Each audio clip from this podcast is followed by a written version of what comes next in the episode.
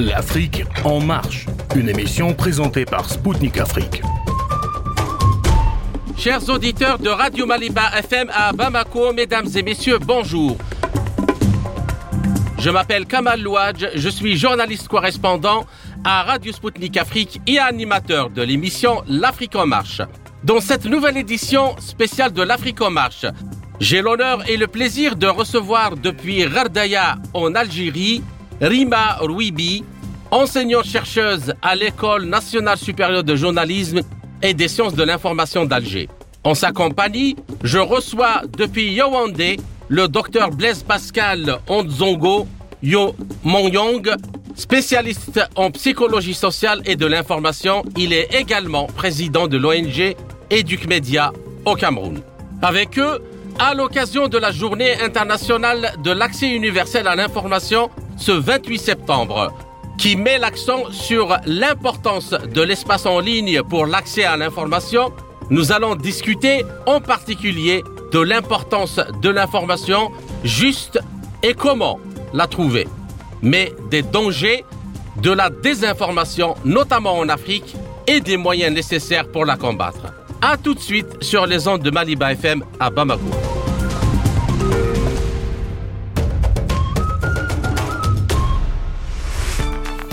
Tout comme dans les quatre coins du monde, le continent africain est de plus en plus le théâtre de la diffusion de fausses informations, notamment dans l'actuel contexte géopolitique et géoéconomique mondial en transformation, faisant de l'Afrique un objectif de convoitise des grandes puissances internationales qui cherchent à faire avancer leurs atouts politiques, économiques, financiers et stratégiques. De nombreuses campagnes soigneusement conçues déversent des millions de messages intentionnellement faux et trompeurs dans les réseaux sociaux en Afrique. À ce titre, la couverture médiatique des événements dans les trois pays du Sahel ayant subi ces derniers mois des changements politiques le Mali, le Burkina Faso et le Niger en est un cas édifiant. Cependant, les outils et les capacités de vérification des informations dont disposent les citoyens restent très limités par rapport aux autres continents. Le caractère déstabilisateur de la désinformation pour la cohésion sociale et des dégâts que celle-ci est susceptible de causer, tant sur le plan économique, politique, social et sanitaire, interpelle à plus d'un titre. L'on a vu combien les intox et la désinformation, qui se sont multipliées et répandues très rapidement sur les réseaux sociaux pendant la pandémie de Covid-19, comment elles ont déclenché une véritable psychose qui a entraîné la réticence vis-à-vis du vaccin, à juste titre ou non. La désinformation également, qui s'est déclenchée après le début de l'opération spéciale militaire russe en Ukraine pour faire pression sur les pays africains afin qu'ils réduisent leurs relations avec la Russie, présentée comme responsable de l'inflation qui frappe le monde, notamment en ce qui concerne les denrées alimentaires, est également un autre cas d'école. Ces fake news sont très souvent partagées parce que les internautes les croient et les relaient sans aucun effort de discernement. Actuellement, le danger de ces manipulations croît à très grande vitesse dans le contexte des nouveaux moyens que l'intelligence artificielle met à disposition à fur et à mesure de son développement. La désinformation, notamment celle contrôlée et dirigée à dessein, a de nombreuses conséquences graves sur la société. Elle met à mal la démocratie. Elle étiquette, stigmatise et polarise les débats politiques. Elle met en danger la santé, la sécurité et l'environnement des citoyens elle met à mal l'économie et le développement et travaille à la dissolution des liens sociaux et de l'unité nationale. De ce point de vue, la désinformation est une forme aggravée de la dislocation sociale dans un contexte de réseaux sociaux et d'absence de règles clairement définies et établies. Pour parler de ces questions fondamentales, de leurs enjeux et impacts sur la sécurité et la stabilité dans le continent, j'ai le plaisir de recevoir depuis Ghardaya Rima Ruibi, enseignante-chercheuse à l'École nationale supérieure de journalisme et des sciences de l'information d'Alger. Et depuis Yaoundé, le docteur Blaise Pascal Onzongo Monyong, spécialiste en psychologie sociale et de l'information. Bonjour et merci d'avoir accepté de nous accorder cet entretien. Rima Wibi, la première question, euh, je vous l'adresse euh, à vous. La démocratisation de l'usage des nouvelles technologies de communication dans le monde a grandement facilité l'accès à l'information au grand public, mais aussi la création et la diffusion des informations par des individus qui, en majorité, ne possèdent pas les dispositions techniques, éthiques et professionnelles nécessaires. Alors, comment analysez-vous cette situation? Et puis, l'avènement de l'Internet et des réseaux sociaux a-t-il compromis le droit des citoyens à l'information juste et vérifiée? Euh, alors, je vous remercie pour la question et euh, d'être aimable aussi, de m'avoir, d'avoir commencé par par ma personne. Euh, donc, faciliter pour moi, c'est un peu trop dire. Faciliter l'information, faciliter la communication. On se retrouve face à un conflit, un véritable conflit, dans la mesure où on ne sait pas qui parle et qui écoute. Il y a trop de personnes, trop d'opinions. Euh, je dirais aujourd'hui, on parle plus de nouvelles euh, technologies de l'information et de la communication, mais plutôt des TICN, c'est-à-dire des technologies de l'information et de la communication numérique. Mhm. Euh, aujourd'hui, la sphère, euh, la sphère numérique se présente comme un véritable euh, sphère, comme une véritable sphère publique euh, où il y a beaucoup de, de, de messages, euh, voire de l'infobésité, c'est-à-dire euh, un bombardement d'informations et un bombardement d'opinions, de, de, de euh, des gens qui s'expriment, mais peu d'analyse, c'est-à-dire on n'arrive pas, on n'a pas le temps, on n'a pas ce luxe, ce, ce processus d'infobésité, c'est-à-dire on, on ne nous laisse pas le temps justement de, de, critiquer et de savoir qui dit quoi, à vrai dire. Que signifie faciliter l'information? Est-ce que l'accès à l'information, est-ce qu'on arrive à accéder à l'information sur les réseaux sociaux numériques, sur la, la, la sphère numérique? Euh, Non, pour moi, c'est il y a trop de gens qui s'expriment. Euh, Dominique Walton l'a très bien, l'a très bien résumé dans son article. Les réseaux sociaux, une immense poubelle dans la mesure où euh, tout le monde s'exprime, mais peu de gens euh, écoute, c'est-à-dire il y a trop d'informations, on est bombardé par les informations, il y a une sorte d'infobésité euh, le citoyen aujourd'hui le citoyen aujourd'hui n'est pas doté des techniques qui lui permettent d'analyser ce qui est juste, ce qui est faux et, qui dit quoi? C'est-à-dire certaines sources ne sont pas euh, ne sont pas fiables. C'est très difficile de vérifier la véracité de l'information. Euh, et vous avez souligné un point que j'estime important, c'est-à-dire il y a des gens qui ne sont pas forcément journalistes, il y a des gens qui ne sont pas euh, ce lien avec la déontologie, avec l'éthique. Euh, donc, on est un petit peu dans une zone de non-droit, voire même euh, euh, no man's land, à vrai dire. C'est une zone de non-droit où tout est permis, tout est, euh, c'est-à-dire toute information doit être divulguée et, euh, et diffusée, et propagée. Et puis, euh, si vous permettez seulement, c'est-à-dire ce qui remet en question cette déontologie, c'est justement cette instantanéité, c'est-à-dire on est sous pression de temps.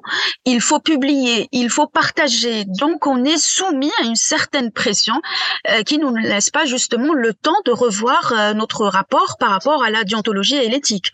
Euh, donc j'aimerais juste préciser qu'aujourd'hui on parle pas de nouvelles technologies, c'est, c'est, elles sont, elles font partie de notre monde. Elles nous livrent un monde euh, prêt à être absorbé, à vrai dire.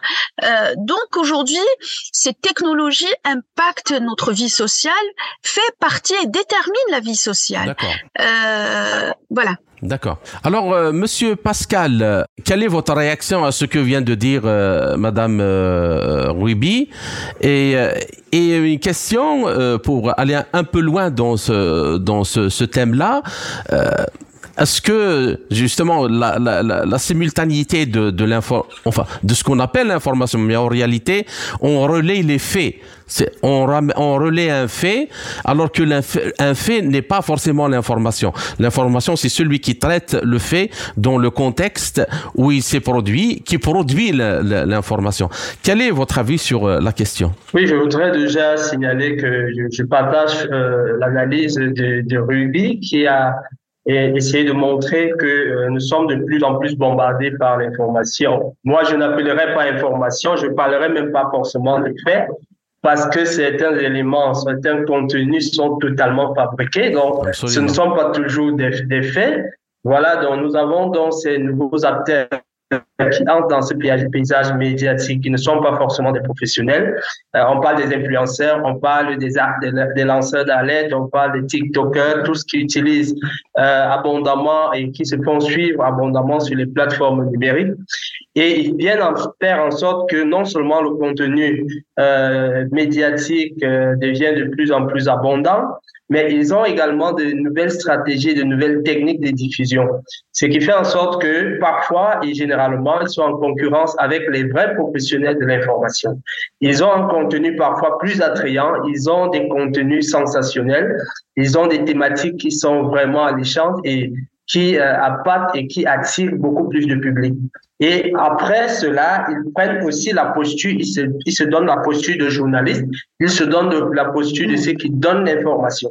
Et c'est ce qui brûle le jeu. Malheureusement aussi, peut-être pour poursuivre l'analyse, c'est que malheureusement, les journalistes tombent dans le piège. Parce que le journaliste se sentant dépassé par ces, ces pseudo-professionnels, ces nouvelles, ces nouvelles personnes qui entrent dans le paysage euh, médiatique, vont essayer également aussi de, de, de, rattraper le gap, d'aller aussi rapidement que les autres et euh, généralement bafouer dans les règles déontologiques qu'ils ont appris au niveau de, de, leur centre de formation pendant qu'ils étaient journalistes. On a vu euh, plein de journalistes qui sont tombés dans les fake news, qui ont relayé des fake news simplement parce qu'il fallait être euh, le premier ou bien suivre le rythme de ces influenceurs, de ces lanceurs d'alerte qui sont sur Internet. Donc, il y a euh, vraiment ce paysage, cette infobésité qui fait en sorte que nous soyons quotidiennement bombardés de, de, contenu, je ne parle pas d'information, de contenu, mais euh, ces contenus qui sont de plus en plus manipulés, qui sont de plus en plus trafiqués. Monsieur Blaise Pascal, la deuxième euh, question, euh, je vous la pose à vous. donc, prenons un exemple. Hein? Euh, parce que on peut évidemment évoquer la multiplication des cas d'implication clandestine des médias eux-mêmes. C'est ce que vous venez de souligner. D'ailleurs, euh, vous me tendez la perche, et notamment mainstream dans plusieurs opérations de désinformation. Donc, le cas le plus euh, le plus le plus connu et qui a fait école, c'est c'est la guerre en Irak. Alors Maintenant, le 1er décembre 2008, le président George Bush a reconnu l'erreur américaine en 2003 en Irak dans un entretien sur la chaîne de télévision euh, euh, ABC News et il dit que le plus grand regret de toute cette présidence consistera dans la défaillance du renseignement en Irak. Euh, donc, il avait déclaré. Et, en 2013, dans un entretien à l'Obs français, Colin Powell celui qui donc c'était le secrétaire d'État qui a montré la, petite euh, fiole euh, l'échantillon. l'échantillon euh, qui devait être l'arme qui va détruire le monde. Et donc a aussi commenté les mêmes faits et puis il dit que depuis que j'ai découvert euh, qu'un grand nombre d'informations qu'on l'on m'avait fournies étaient inexactes, je ne cesse de me demander qu'aurais-je dû faire pour éviter cela. Et il s'est justifié, ce n'est pas un mensonge délibéré de ma part, je croyais à ce que je disais. Donc voilà ce qu'il dit. Bien sûr, il regrette pour sa carrière parce qu'il pense que ça est une tache noire, mais il dit rien sur les plus les, les 1 million de, victimes qui ont été tuées euh, dans le siège de cette guerre. Mais pour montrer justement la manipulation de l'information, c'est qu'en 2015, le rapport des services américains de renseignement utilisé par l'administration Bush pour justifier l'invasion de l'Irak en 2003 a été rendu public et tout le monde peut le, consulter. Et justement dans ce rapport, rien n'y indique que l'Irak possédait des armes de destruction massive ou entretenait des liens avec Al-Qaïda comme on avait prétendu. Donc en réalité, la CIA a fait son travail, il a dit à l'administration Bush que vous êtes en train de raconter des histoires, mais c'est que ce qui est grave, c'est que les médias à l'échelle internationale ont joué le jeu de cette administration, en tout cas leur majorité, en tout cas le mainstream. Alors, comment et sur la base d'un mensonge. Comment analysez-vous cet événement majeur de la fin du siècle dernier Et à votre avis, quels sont ses objectifs et quelles sont ses retombées sur l'environnement informationnel mondial? Oui, euh, je pense que c'est très intéressant de revenir sur ce fait qui fait c'est-à-dire cet élément ou cet événement qui fait partie de nombreux autres événements qu'on pourrait citer dans le monde actuellement et qui ont eu lieu. Parce que la désinformation, c'est aussi euh, un phénomène qui existe depuis bien longtemps, bien avant même les fake news euh, des, et les élections de Donald Trump. Il faut euh, euh, signaler de façon générale que il y a il, il, faut, il faudrait, moi, je, je, voudrais pas toujours revenir sur ces phénomènes-là qui nous démontrent notre capacité à pouvoir tomber dans le piège et, ceci à la grandeur des États. C'est-à-dire, vous avez dit, l'information se fait, ces mensonges ont été relayés non seulement par les Américains eux-mêmes, mais également par d'autres pays, que ce soit dans le monde entier, dans le monde, dans le monde entier. Ce qui montre qu'on est capable, nous, en tant qu'individus, de tomber dans le piège, de relier des, des, des, mensonges à grande échelle et pouvoir, et, et, et la question donc, c'est comment est-ce qu'aujourd'hui, nous essayons de faire pour ne pas retomber dans les mêmes travers? Pour moi, c'est vraiment la question qu'on se pose. Aujourd'hui, la question du journalisme euh, euh, éthique est de plus en plus fondamentale. La façon dont les journalistes sont de, euh, doivent être indépendants, la façon dont les journalistes doivent avoir la capacité de faire eux-mêmes leurs propres recherches, parce que parfois, euh, ceux qui ont cru à cette information n'ont pas cru forcément parce qu'ils étaient de mauvaise foi, simplement parce qu'ils n'avaient que ce type d'information qui était disponible. Est-ce qu'ils ont eu le temps, est-ce qu'ils ont eu les moyens d'aller vérifier cette information? Je ne pense pas. C'est bien par la suite que, avec euh, tout ce qui s'est passé, la guerre était en train de s'aggraver et qu'il y a eu des, des soupçons, qu'on constate que euh, effectivement il n'y avait pas d'armes de, de, destruction massive. Donc cela nous pose la question de la façon dont l'information doit être disponible au public mais surtout aux professionnels qui vont analyser cette information. Aujourd'hui, plus que jamais, avec ces nouveaux outils qui se développent, avec les réseaux sociaux, on doit s'attendre à des manipulations très stratégiques, des manipulations, peut-être là c'était au niveau de l'État, ça pourra venir d'un individu, un individu pourra fabriquer des faits sur une communauté de toutes pièces et faire balancer cela ou faire croire cela au monde entier. Avant de vous passer la parole, Madame euh, Louibi, euh, j'aimerais bien quand même vous poser d'abord la troisième question. Après avoir, euh, il y a aussi il y a un fait qui, qui, qui c'est que le monde a connu après le début de l'opération spéciale russe en Ukraine. Alors, c'est la destruction des gazoducs. Alors, après avoir maintenu le silence pendant euh, un mois quant à l'enquête publiée par Seymour Hersh sur la destruction des gazoducs, euh, de ces gazoducs, Nord Stream 1 et 2, le New York Times euh, a publié un rapport développant une explication alternative euh, qui dit que non, non, ce sont un petit groupe paramilitaire ukrainien qui a mené cette opération, cette euh, opération. Et en fait, ce narratif, il, ressort actuellement et on est en train de le repropager actuellement. Mais moi, ce n'est pas la question géopolitique qui m'inquiète, mais c'est le comportement des médias qui m'inquiète. Alors, après la publication de cette enquête, comme si c'était un mot d'ordre, il s'en est suivi une éruption d'autres reportages de médias occidentaux regurgitant ou racontant la même histoire.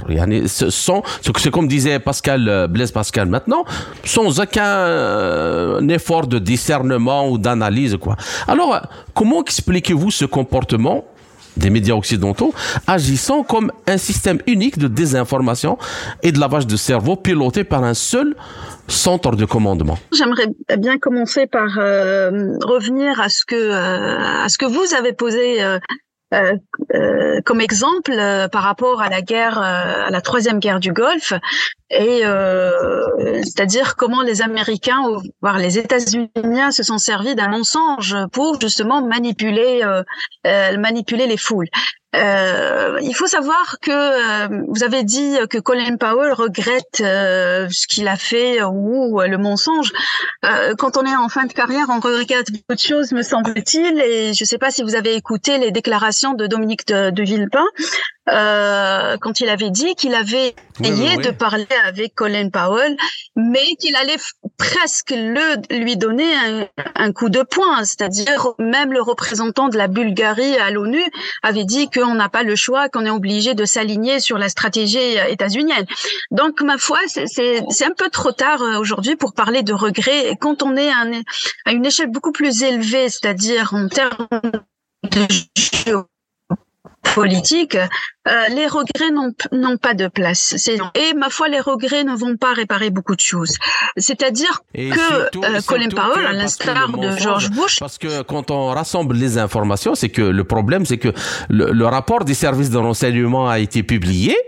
Et, et, finalement, les services de renseignement ont fait leur travail. On dit qu'il n'y avait pas de bon, d'armes de, de destruction massive, ni de lien entre euh, Al-Qaïda. Oui, mais mais il y avait aussi euh, une certaine, c'est-à-dire euh, une convergence entre les agendas politiques et médiatiques. C'est-à-dire là, on sent mhm. qu'il y avait un lobby politique, il y avait un poids sur les médias et mhm. qu'il fallait s'aligner, que les médias fallait qu'ils s'alignent sur euh, une stratégie politique.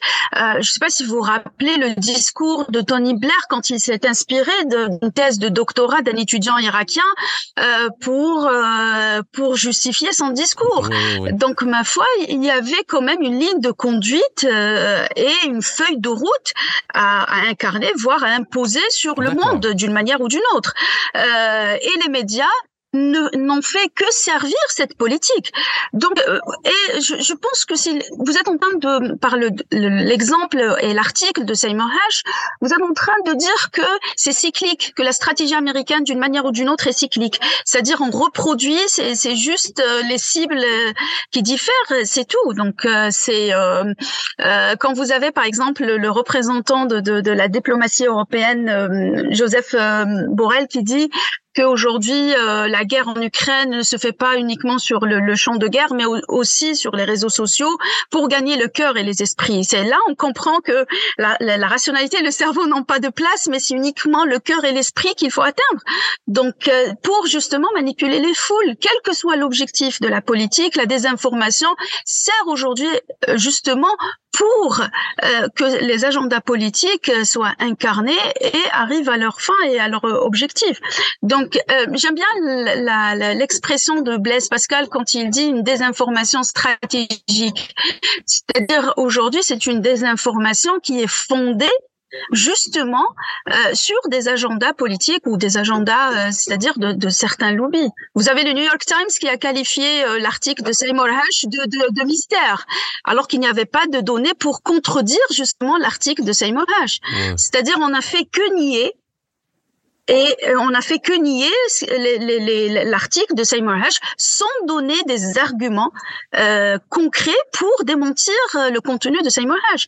Bon, alors euh, Blaise Pascal, en partant des exemples que nous avons de traiter, nous venons de traiter, qui sont actuellement très très bien documentés et tout, le cas de la guerre en Irak, euh, la destruction des, des gazoducs et ainsi de suite. Et puis le travail des médias qui ont suivi sont euh, comme un, mot d'ordre, son, son discernement. Bon, la question, moi, en tant que journaliste à Sputnik, euh, comment dans ce cas expliquer l'interdiction par les médias européens des agences russes Sputnik et RT en les accusant d'être des agents d'influence et de manipulation? Que pensez-vous, monsieur Blaise Pascal? Bon, je pense que c'est, moi, je, dis toujours, euh, la désinformation, comme toute autre chose, c'est des bonnes guerres. C'est-à-dire que chacun utilise l'arme qu'il peut utiliser, qu'il voit la plus adéquate pour gagner un combat. C'est-à-dire, malheureusement, moi, je plains le continent africain qui n'a pas compris véritablement qu'il faudrait également développer des stratégies pour pouvoir se mettre en avant. Je ne dis pas forcément désinformer, mais également pouvoir euh, dans, dans, dans, ce milieu où chacun voudrait avoir sa part du gâteau économique le plus, le plus intéressant, que les Africains puissent se positionner, puissent contrer ces attaques qui viennent de, de, de partout dans le monde pour pouvoir vraiment imposer leur façon de faire et aussi euh, pouvoir euh, euh, se proposer, se, se, se, se, positionner en tant que pays producteur des grands pays économiques. Donc, je pense que, comme je l'ai dit, nous savons qu'entre les États, il n'y a pas d'amitié comme on, on, aime souvent le vanter. C'est vraiment des éléments, c'est des relations économiques. Et chacun a toujours l'envie de damer le pion sur l'autre. Chacun développe donc actuellement la stratégie. Malheureusement, le vice sera poussé très loin avec les outils technologiques qui s'améliorent, se perfectionnent au jour le jour. Chaque État devra se préparer, chaque individu devra préparer euh, ses armes pour pouvoir ne pas euh, euh, subir les affres de la désinformation qui sont projetées par les autres parce que chacun développera, comme je l'ai dit, des stratégies pour pouvoir, euh, euh, pour de la propagande à des fins politiques, mais surtout des fins capitalistes et économiques, parce que c'est une guerre vraiment de capitalisme.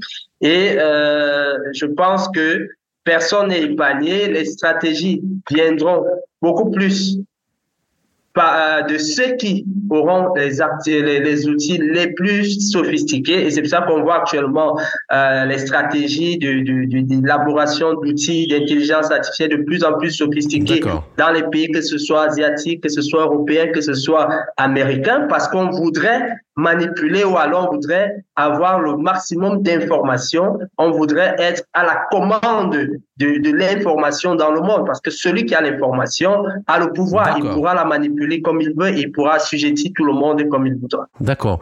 Euh, la parole est à vous, euh, Rimar Wibi. Euh, qu'est-ce que vous avez à dire euh, sur euh, ce sujet? Vous savez, ça c'est pas nouveau, hein, c'est pas nouveau. Je sais pas si vous vous rappelez, puisque vous avez évoqué l'exemple de, de, de l'invasion américaine euh, de l'Irak. Euh, je sais pas si vous vous rappelez quand on a bombardé le siège d'Al Jazeera, ils ont même assassiné le journaliste Tariq Ayoub. C'est-à-dire ça, c'est c'est-à-dire celui qui n'est pas. Bush l'avait très bien résumé. Celui qui n'est pas avec moi est contre moi. Euh, il faut s'aligner sur des, euh, des, des euh, toute la politique américaine, sinon on est taxé d'ennemis ou que sais-je. C'est-à-dire il faut impérativement avoir une seule opinion qui est qui doit être adéquate à la politique américaine. Euh, donc, euh, on, a vu que euh, Russia Today était euh représenter euh, quelque part euh, l'opinion et l'opinion opposée, qui avait une certaine liberté d'expression, euh, mais justement cette liberté d'expression n'était pas forcément adéquate aux attentes et aux aspirations, voire à l'agenda politique euh, européenne et américaine. Il y a six jours de cela, il y avait l'arrestation ou la mise en garde à vue de la journaliste Ariane Lavirieux qui qui a refusé justement de donner ses, ses sources d'informations donc là, on s'interroge euh, sur ces, euh, ces, ces normes euh, démocratiques imposées par l'Europe, voire par l'Occident. Euh, pour revenir à ce que Blaise Pascal, quand il avait dit « je pleure le continent africain ben justement, l'Afrique aujourd'hui doit se libérer euh, de, de, de, de, cette doctrine euh, euh occidentale et, et, voir ces normes démocratiques euh, qui mettent au centre euh, l'homme africain avec ses valeurs, avec ses aspirations et avec ses attentes. Voilà. Absolument. C'est ce que nous allons discuter dans la deuxième partie de cet euh, entretien. Ainsi s'achève la première partie de notre interview.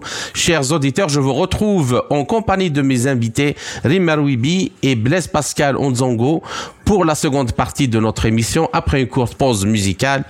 À tout de suite.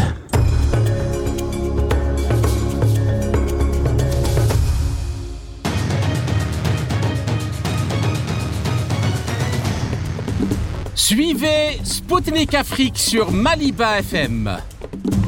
Du lundi au vendredi à 19h, Spoutnik décryptera l'actualité africaine et internationale dans ses émissions Zone de contact et Afrique en marche. Politique, économie, défense, diplomatie. Des spécialistes de renom vous donneront une vision alternative à celle proposée par les médias mainstream. Du lundi au vendredi à 19h sur Maliba FM.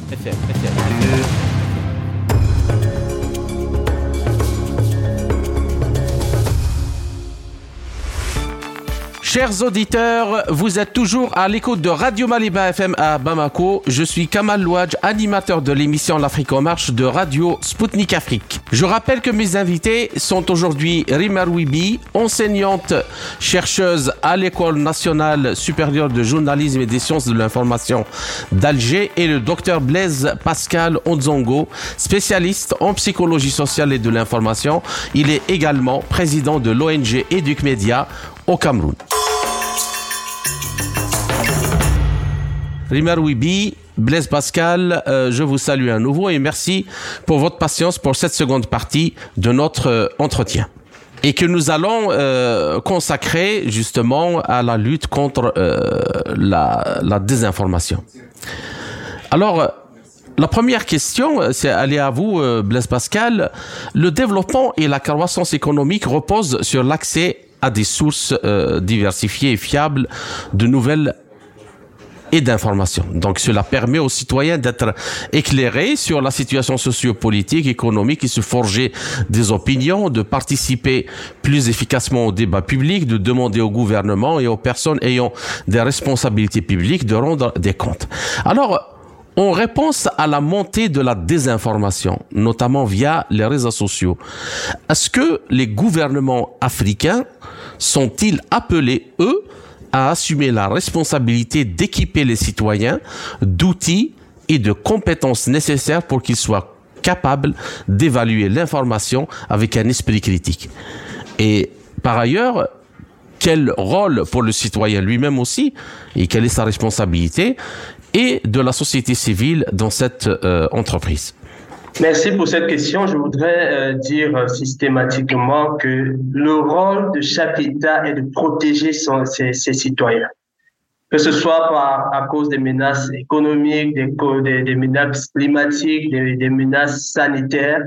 Chaque État a cette responsabilité de protéger les individus de, dans son territoire. Ce qui nécessite donc que chaque État devra équiper, comme vous l'avez posé dans la question, devra donner à l'individu les capacités nécessaires, les outils nécessaires pour pouvoir se protéger contre les menaces. La désinformation est reconnue aujourd'hui comme une menace planétaire. Chaque pays, chaque gouvernement devrait s'assurer que chaque individu euh, être doté de compétences, de connaissances, d'outils nécessaires pour pouvoir ne pas tomber dans le piège de la désinformation. Malheureusement, les pays africains, et on le disait déjà dans la première partie de l'émission, ont véritablement péché, déjà peut-être faute de moyens économiques, parce que la désinformation s'appuie sur des logiciels très puissants et généralement les États africains ne disposent pas assez de moyens pour pouvoir se doter des technologies euh, qui puissent, n'est-ce pas, rivaliser avec ceux qui produisent de la désinformation massive. Euh, L'autre chose, c'est qu'en Afrique, on retrouve encore des zones où on n'a pas accès véritablement à la bonne information. Il y a des problèmes d'électricité, il y a des problèmes d'accès à Internet, donc de façon générale d'accès à l'information ce qui cause un véritable problème pour que les pays africains puissent assumer leur rôle, n'est-ce pas, leur responsabilité vis-à-vis euh, des, citoyens. Mais c'est eux qui devraient le faire. C'est peut-être pour ça que je voudrais embrayer sur un autre aspect. On aurait souhaité que il y ait des organisations notamment les Nations Unies, notamment euh, toutes ces grosses euh, organisations internationales, qui devraient en principe s'aligner ou bien être des, des, des, organisations qui portent, n'est-ce pas, la protection au niveau des États qui n'ont pas cette capacité de pouvoir subvenir, n'est-ce pas, ou protéger euh, leurs individus. On attendrait que ces États, ces, ces grosses organisations puissent, n'est-ce pas, mettre en place des stratégies pour défendre les plus faibles. Parce que la guerre d'information, c'est ceux qui auront les moyens technologiques, c'est ceux qui ont la puissance économique qui gagneront toujours cette guerre d'information. Blaise Pascal, c'est quoi quand même euh, on peut on peut constater que depuis le, démembrement de l'Union soviétique en 91, euh, toutes les institutions internationales que vous citez maintenant, l'ONU, euh, l'OMS, l'OMC, le Fonds monétaire international, la Banque mondiale, l'UNESCO, toutes ces sont devenues des instruments de domination globale entre les mains des occidentaux, euh, notamment des États-Unis. Donc, euh, je crois que euh, est-ce que sérieusement on peut dire que on peut attendre quelque chose de grand de leur part pour participer à, à donner aux pays africains les moyens de, de lutter justement contre la désinformation? Je pense que les pays africains qui font déjà partie de ces instances devrait euh, avoir un leadership un peu plus fort, devrait imposer. Je pense qu'en regardant les discours de certains présidents euh, récemment aux Nations Unies, on a vu que les Africains prennent de plus en plus de place euh, imposent, c'est-à-dire proposent leur vision et se font respecter euh, dans ces instances internationales. C'est ce qu'on veut de plus en plus, que les pays africains puissent prendre le devant puisse aussi se positionner dans ces grosses instances pour pouvoir assurer la couverture ou bien la protection des États les plus faibles. Et c'est en ce moment parce que, en tant que vous avez aussi demandé le rôle des citoyens et de la société civile dans la lutte contre la désinformation, elle est fondamentale. Chaque citoyen devrait être armé et c'est le problème revient au niveau de l'État. Comment est-ce que le citoyen doit être armé? Il faudra que l'État mette en place un système éducatif, un, système éducatif qui lui permet de développer son esprit critique, lui permet d'avoir cette couverture Internet qui lui donnera accès à l'information et la société civile est obligée aujourd'hui de travailler avec des bailleurs qui sont parfois des bailleurs qui viennent de, de tous ces pays-là et euh, ça pose, ça peut également poser un autre problème parce que nos États africains euh, nos organisations de la société civile qui travaillent sur ces questions de désinformation, des discours de haine, l'État ne soutient pas, nos propres États ne soutiennent pas nos initiatives. Mhm. La majorité de nos financements sont des financements étrangers. Donc voilà euh, où il y a, il y a des véritables problèmes. Et effectivement, chaque citoyen devrait jouer le rôle, mais la grosse problématique viendra également toujours au niveau de l'État qui doit prendre ses responsabilités, qui doit inscrire dans les politiques publiques, n'est-ce pas, l'agenda de la lutte contre la désinformation à l'heure de, de, de, de l'intelligence artificielle, à l'heure des fake news, comme agenda assez stratégique, tout à fait. D'accord. Rima Rouibi, quelle est votre analyse et quel est votre point de vue sur euh, cette même euh, question? Vous avez posé une problématique assez stratégique euh, puisqu'elle repose sur une volonté politique hein, des États africains. Est-ce qu'ils veulent réellement euh, instaurer des programmes et, euh, éducatifs en termes de lutte contre la désinformation, puisqu'ils sont euh, le contexte géopolitique actuel, la première cible, hein, le, continent africain, est ciblé euh, de désinformation euh, de toutes sortes. Euh, mais ma foi, permettez-moi de vous dire qu'il n'y a pas, ben, bon, je, je Peut-être pour certains, j'exagère un petit peu, puisqu'il y a le projet de Blaise Pascal au Cameroun, Educ Media. Donc, il y a des projets, il y a une volonté euh, d'instaurer euh, l'éducation aux médias comme étant une culture, euh, une culture euh, citoyenne. mais ça reste assez, assez euh, balbutiement en, termes de, de, de, de, concrétisation politique. C'est-à-dire, si je me permets de parler euh, de mon pays, euh, bah, il n'y a pas de projet en termes d'éducation média. Et je, je euh, donc Blaise Pascal avait dit qu'il faut, euh, pour avancer en termes d'éducation média, il faut, il faut incarner une certaine volonté. Il nous faut une volonté politique, voilà, pour à la fois permettre aux citoyens d'acquérir euh, les outils nécessaires pour vérifier l'information, Euh, alors je, je, je reprends l'expression et euh, voir la déclaration de, de, du rédacteur en chef d'Africa tchèque, euh, tchèque pardon, la, la, la version euh, francophone euh, Onanina, qui avait dit que, c'est-à-dire en termes de, de fact-checking, l'Afrique n'a pas vraiment pris de l'avance, c'est-à-dire les citoyens ne sont pas dotés de, de, de fact-checking, c'est-à-dire mhm. les outils en termes de fact-checking. Et c'est une réalité parce qu'il faut euh, justement former des formateurs pour qu'on puisse élargir euh, la culture de fact-checking dans les établissements, que ce soit les établissements scolaires, que ce soit dans les universités, euh, que ce soit dans les euh, euh, au sein des médias même. Mais il y a un autre problème aussi, si vous me permettez de le soulever, c'est l'accès à l'information. C'est-à-dire aujourd'hui en Afrique, on souffre toujours de l'accès à l'information l'accès à l'information.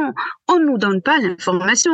Euh, et lorsqu'il n'y a pas l'information, lorsqu'on n'arrive pas à accéder à l'information, euh, bah forcément, c'est là où la désinformation s'installe et se propage davantage. Oui, oui. Euh, bah, j'espère, j'espère et euh, on se permet de, de, positiver davantage et de dire peut-être dans un avenir proche et euh, je reste euh, confiante qu'il y aura euh, forcément parce que l'Afrique n'a pas le choix. L'Algérie, à l'instar de l'Algérie aussi, nous devons instaurer des programmes en termes d'éducation média et fonction critique euh, et élargir ce projet à tous les secteurs pour justement euh, je dirais pas que c'est toute la, la ça, ça, va prendre du temps et c'est pas ça n'a pas on n'a pas une baguette magique euh, c'est-à-dire dire le jour au lendemain euh, le citoyen euh, va s'armer et va être préservé de toutes sortes de désinformations Blaise euh, vient de, soulever un point important, c'est-à-dire il y a aussi les moyens, mais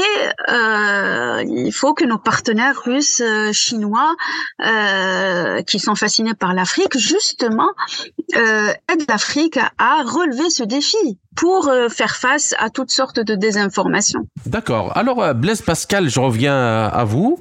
Euh, quel est, euh, à votre avis, euh, justement, euh, parce que déjà les choses se sont compliquées beaucoup, et ce que vous avez soulevé à juste titre est, tout à fait, est tout à fait connu. Mais là, il y a un problème encore qui, qui est encore beaucoup plus dangereux, c'est celui de, de l'intelligence artificielle. Déjà, déjà, même les pays qui sont dotés de ces technologies euh, et très avancées, euh, même eux redoutent le moment où, cette technologie, où cette intelligence artificielle euh, prenne beaucoup de d'espace dans le, le, dans le, le domaine informationnel. Euh, alors parce que tout le monde se dit si si avant juste avec les réseaux sociaux on, a fait toute cette désinformation, si on met l'intelligence artificielle entre les mains de gens de, de, ces gens-là, je ne sais pas qu'est-ce qui va se passer. Oui, tout à fait. Je, je pense que euh, le problème de désinformation devient de plus en plus préoccupant avec l'introduction de, de, de l'intelligence artificielle et il faudrait avoir peur. Je pense depuis le début d'année où on a vu ChatGPT qui sont des intelligences artificielles génératives, c'est-à-dire qui créent, qui proposent des textes, qui proposent des images créées de toutes pièces. On a vu se développer des centaines et des alors des centaines et des centaines d'autres outils encore plus perfectionnés que euh, le, fameux ChatGPT qu'on a l'habitude de connaître euh, au jour le jour ce qui fait avoir de, qui, ce qui développe de nouvelles craintes par rapport euh, au, à l'avenir de nos démocraties. Et comme vous l'avez dit, c'est pas une affaire seulement euh, de pays africains, même en Europe, parce que de plus en plus, la, la désinformation, parfois, ça vient même pas forcément au sommet de l'État, c'est-à-dire une volonté politique de désinformer, mais généralement des groupes de lobby, des individus qui voudraient s'accaparer, même à l'intérieur d'un État puissant, n'est-ce pas, les plus grosses parts du marché, et va donc proposer, va proposer de la désinformation en se dotant d'outils nécessaires. C'est pour ça que j'ai dit que pour que les Africains puissent s'en sortir, on devra également avoir la capacité de répondre la réponse devra venir au niveau technologique. Est-ce que les Africains seront capables de développer aussi des, outils d'intelligence artificielle qui soient capables, de rivaliser ou alors de, de, de, contrer les attaques qui viendraient d'autres outils d'intelligence artificielle? Parce qu'aujourd'hui, on voudrait répondre à la désinformation venant euh, de la Chine, de la Russie, de l'Europe, de l'Amérique. Mais quels sont les outils qu'on utilise? C'est les outils composés par ces mêmes personnes. On voudrait euh, euh, répondre à la désinformation produite par l'intelligence artificielle. Mais quels sont les outils que les Africains utilisent pour répondre à la désinformation? C'est toujours les outils proposés par d'autres personnes. Donc il faudra pour cette problématique de la désinformation qui porte sur la question non seulement de la désinformation, mais également sur la sécurité des données, sur la vie numérique des pays, il faudrait que la réponse africaine soit également de former des, des, des personnes assez outillées sur la question de désinformation, de d'intelligence artificielle. Ces intelligences artificielles africaines qui prendraient en compte les valeurs et le contexte africain et vont donc proposer des solutions adaptées à notre contexte. Parce que chaque fois qu'on utilisera, et puis, euh, les on regarde, euh, on regarde la diaspora africaine euh, dans le monde entier, que ce soit en Occident ou ailleurs, il est, il est facile de les mettre à contribution dans ce genre de projet. Il n'est, pas aussi compréhensible pourquoi on n'y fait pas appel? Qu'est-ce que vous en pensez, à Rimarouibi Tout à fait. Pourquoi euh, Je ne sais pas si j'ai les prérogatives pour répondre à cette question, puisqu'elle relève, euh, je veux dire, ce sont peut-être les autorités africaines qui doivent répondre à ça.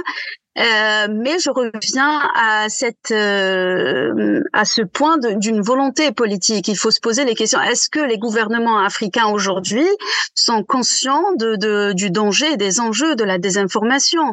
Euh, Et de l'intelligence artificielle qui débarque. De l'intelligence artificielle, oui, récemment. Oui, exactement, qui, qui contribue justement à la désinformation. Mais c'est-à-dire, il faut pas diaboliser à chaque fois la technique parce que la technique, elle n'est pas neutre et elle repose, elle repose euh, sur des agendas. Maintenant, est-ce qu'on a les moyens pour contrecarrer la désinformation avec ce qu'on a comme moyen, à vrai dire hein? Est-ce que l'Afrique est dotée des moyens qui lui permettent justement de contrecarrer euh, euh la désinformation qui vient un peu partout? Euh, Mais euh, je dirais que à court terme, me semble-t-il, il faut s'adapter d'abord.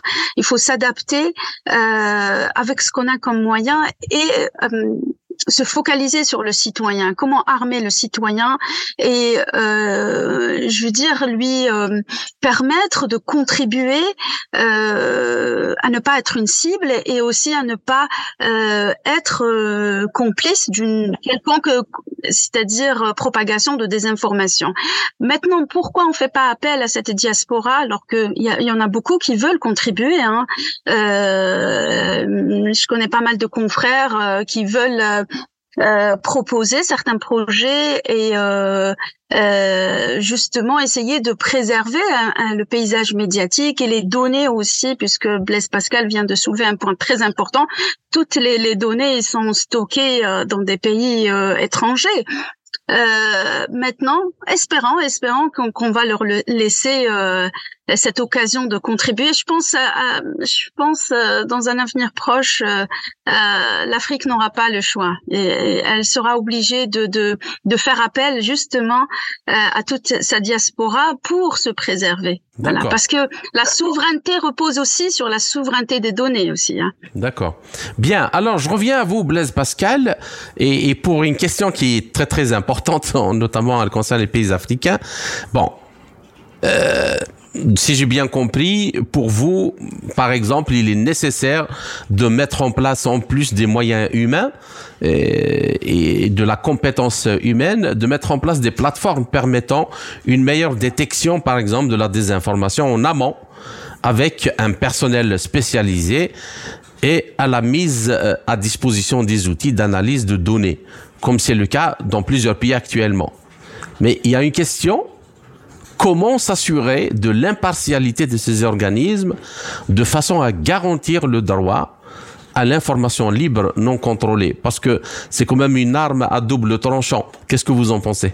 Je pense que c'est une question qui se posera toujours tant que les organismes ne seront pas indépendants. Et euh, c'est difficile de garantir l'indépendance dans un contexte où euh, on est à la recherche euh, constante, constante des ressources pour vivre, pour se nourrir, parce que dans chaque entreprise, il y a d'abord des hommes. Parce que tout vient du fait que nous avons des hommes qui réfléchissent, qui ont des besoins et qui voudraient satisfaire ces besoins. Et euh, on a besoin véritablement d'avoir des lois, des, des, des, des, cadres juridiques qui garantissent ou qui obligent, qui, qui, qui, qui imposent, n'est-ce pas, à ces plateformes de pouvoir euh, euh, euh ne pas euh, euh, empiéter sur l'information ou alors manipuler l'information. Les droits doivent être des droits, des lois qui sont des lois supranationales qui euh, exige ou qui impose à chaque organisation de pouvoir respecter euh, un canevas précis. Ça sera difficile parce que lorsqu'on est payé, soit par le gouvernement ou par un individu, on est, on est généralement faible vis-à-vis des demandes de cet individu et de cet État. C'est pour cela que on, dit souvent que pour savoir comment est-ce que roule un, journal ou un média, il faut savoir qui paye la, le, média. Donc c'est systématique, qui possède le média. Voilà, c'est c'est systématique et ceci c'est dans tout le monde entier. Donc qui paye la, la question de l'indépendance, qui paye l'orchestre, choisit la musique.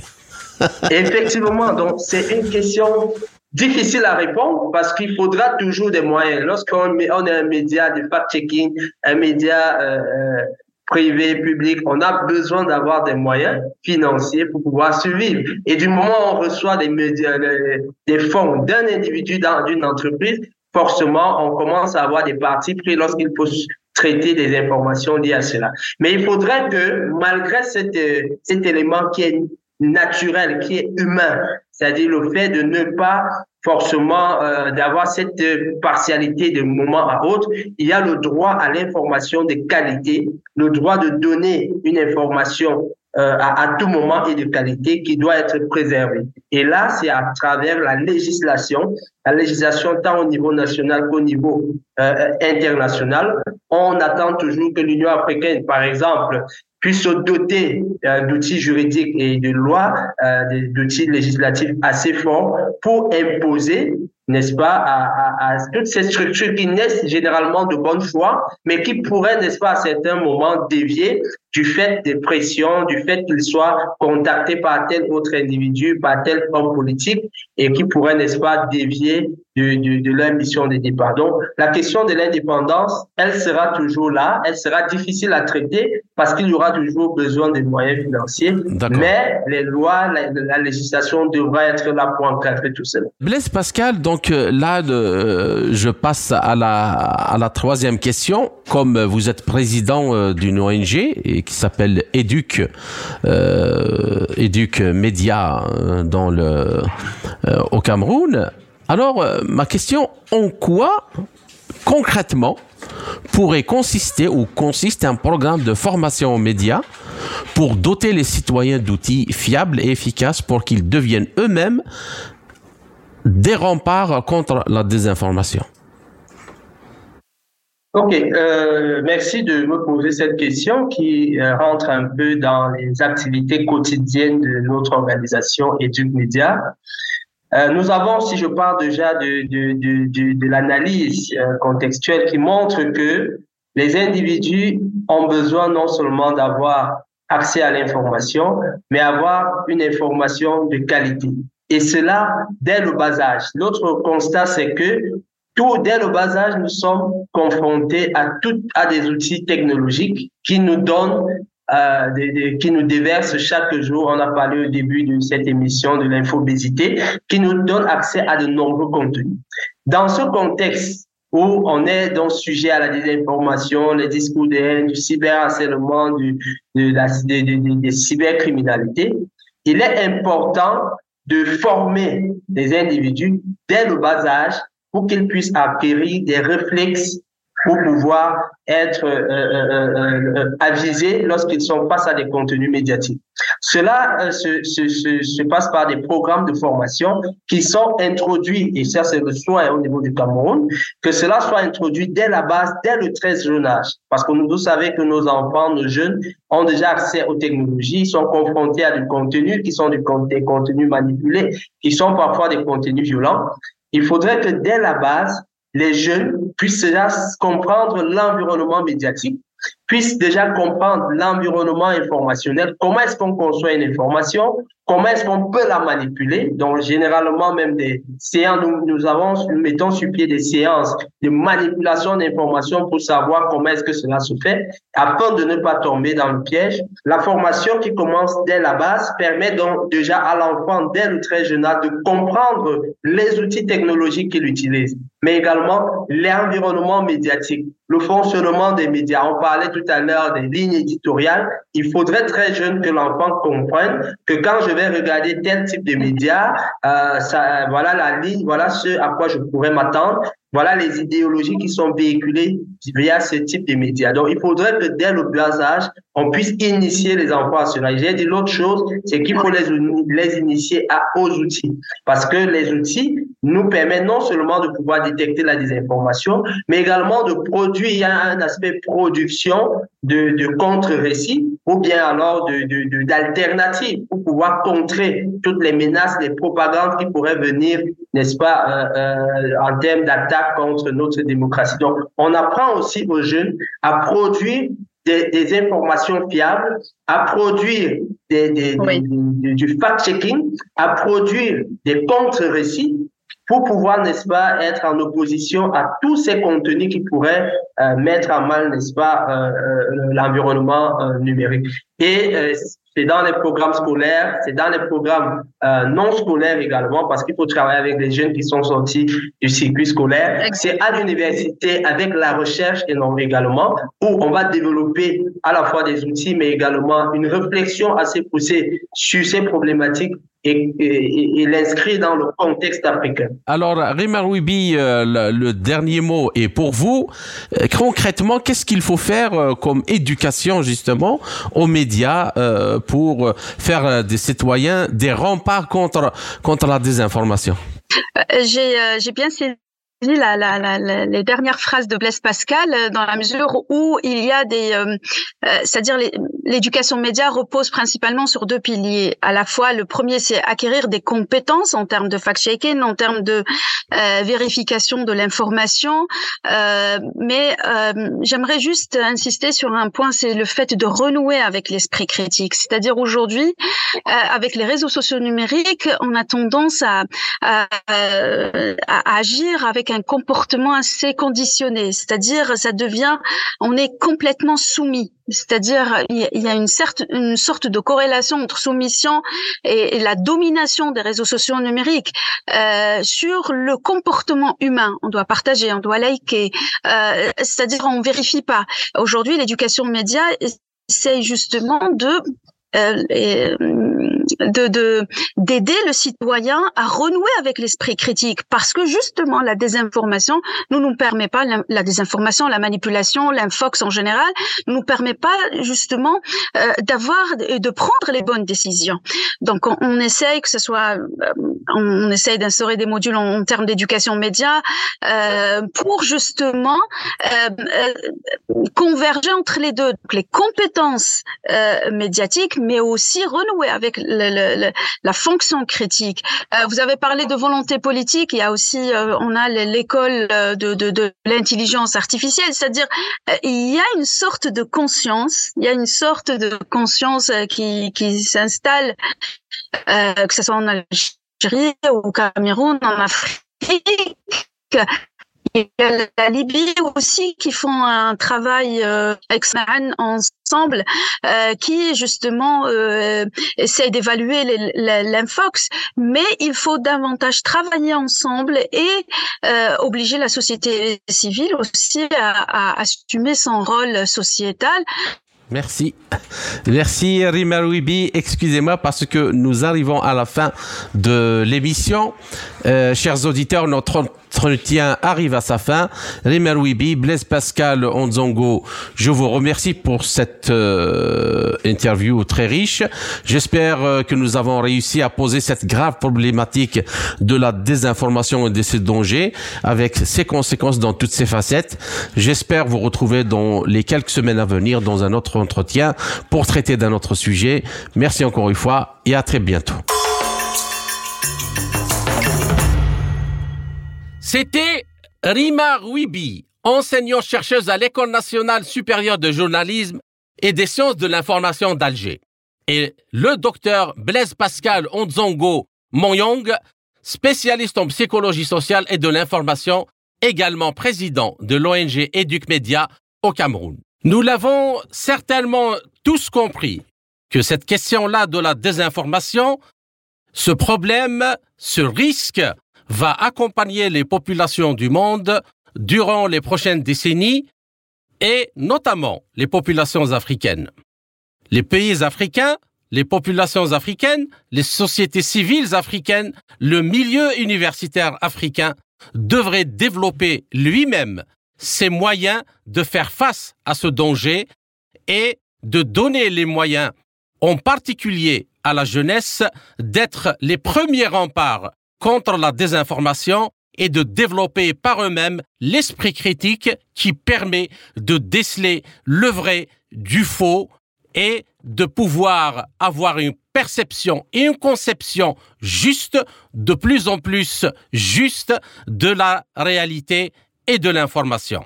Ainsi s'achève cette édition de notre émission L'Afrique en marche, proposée par Radio Sputnik Afrique en partenariat avec Radio Maliba FM à Bamako. Je suis Kamal Louadj, merci de nous avoir suivis, tout en espérant avoir été à la hauteur de vos attentes. Chers amis, je vous retrouverai très bientôt pour une autre émission. D'ici là, portez-vous bien.